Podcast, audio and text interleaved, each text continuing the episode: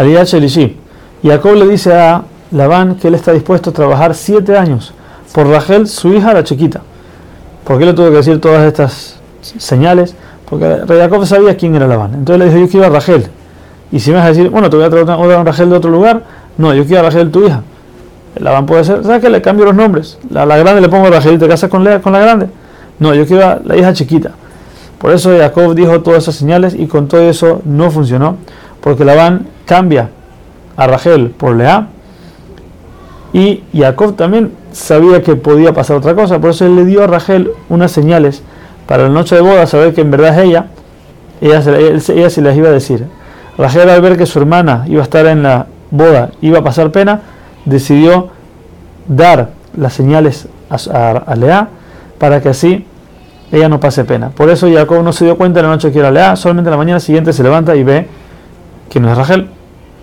Va con Labán a quejarse, a lo que Labán responde, la costumbre nuestra es que se casa primero la grande y después la chiquita.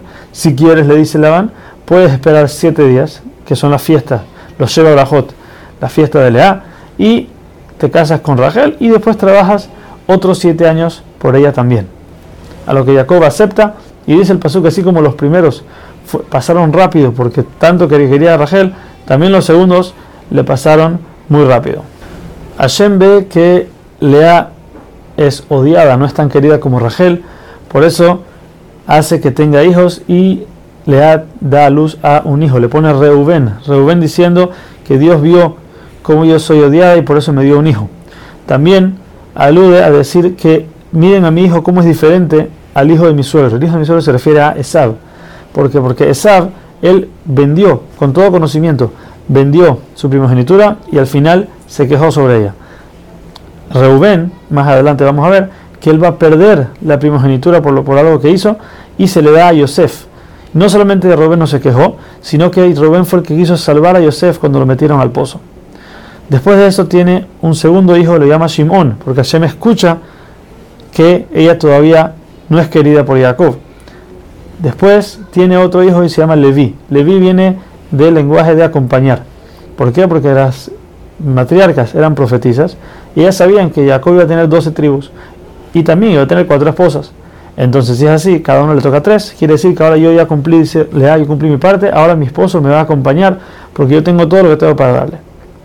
Y termina diciendo que Lea tuvo otro hijo más más de lo que le toca, por eso dice, esta vez me toca agradecer a Shem porque es algo que no me tenía que tocar. Rachel que su hermana ya tiene cuatro hijos y ella todavía no tiene ninguno, va con Jacob y le dice, ¿cómo así? Tu padre, Yitzhak, tampoco no tenía hijos y rezó por su esposa. Jacob le dice, no es lo mismo, mi padre no tenía hijos del todo, yo tengo ya hijos. No es lo mismo, no, no puedo rezar de la misma forma como tú quieres que yo rece. A lo que Rachel le responde, no es verdad, tu abuelo Abraham sí tenía a Ismael y con todo eso rezó por Sara para que tenga un hijo. Y Jacob le dice, todavía no es lo mismo.